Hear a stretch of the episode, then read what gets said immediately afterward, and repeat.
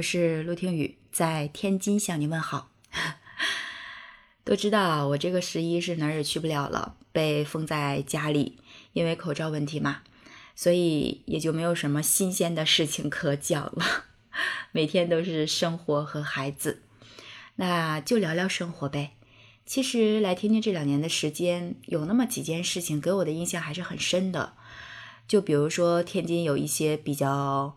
独特的历史文化呀，有一些比较有特色的美食啊，风土人情啊。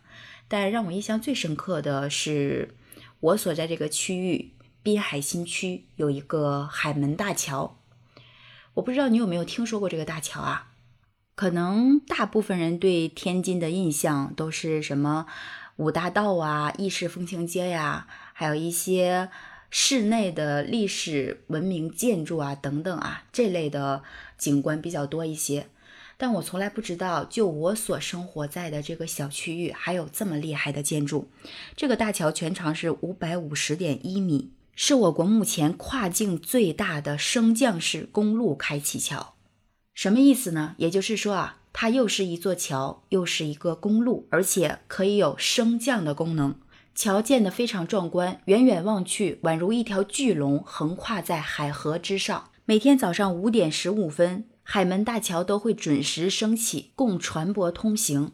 随着重达六百四十吨的钢铁桥梁缓缓上升，不一会儿就会看到打开了一个六十米宽的通道。而且大桥抬升时，净空足足有三十一米，即使千吨巨轮载满货物，也可以轻松地驶过。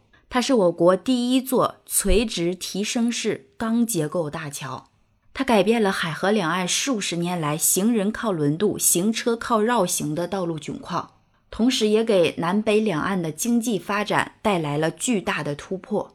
这种绝妙精巧的设计，恐怕也只有我们中国的设计师能想得出来了。曾经有人评价它说是不可思议，颠覆认知。在海河之上上演科幻大片，真的很佩服我们中国设计师的智慧。除了这个大桥，天津滨海新区还有一个特别厉害的大桥。你见过会翻盖的大桥吗？拦腰截断，能开能合，天天上演动感十足的仰卧起坐，活脱脱呀，就像动感大片里的变形金刚。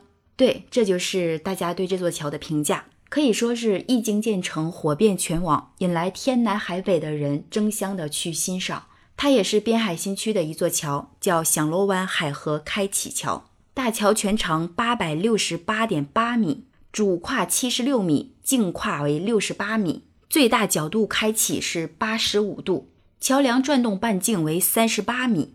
正是因为如此，它是世界上最大的立转式开启桥。此外，大桥桥下通航径宽度为六十八米，在不开启的状态下，净空大于七米；开启的时候，净空超过二十七米。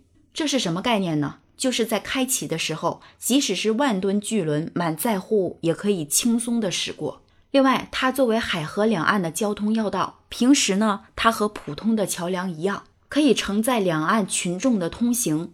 而到了下午一点三十分，原本水平横架的桥面，转眼就会冲天而起，足足有十几层楼那么高，相当的壮观。亲眼目睹过的，无一不震撼。所以我就在想啊，就连我所生活在的这个地方，它在早些年应该算是天津很周边、很周边的小村子了吧。经过国家的建设，都可以有这样壮观的建筑。那中国基建狂魔的名字真的不是白给的。其实我作为一个女生，对于基建这块儿以前了解的真的不多。但当我认识天津这两座大桥之后，我曾经看过一个资料啊，他在讲中国的十大基建工程。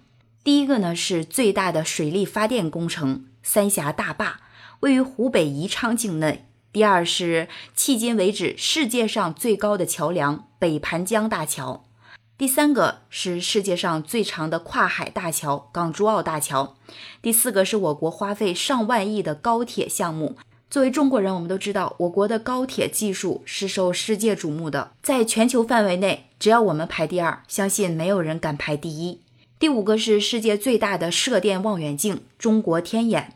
第六个是世界最长的大桥丹昆特大桥，第七个是我国战略性工程南水北调，第八个是大兴国际机场，第九个呢是仅次于长江三峡工程的又一个重大项目西气东输，第十个是川藏高路。这里面的建设工程可能有很多人很早就了解了。说真的，我真的应该好好再学习一下。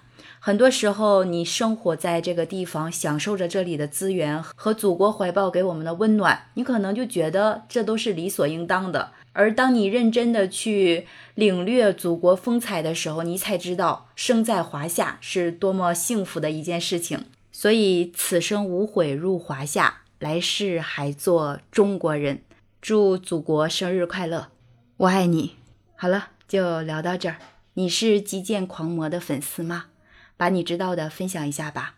喜欢这期节目就动动小手指，给他点个赞，记得订阅陆听哦。我是陆听雨，拜拜。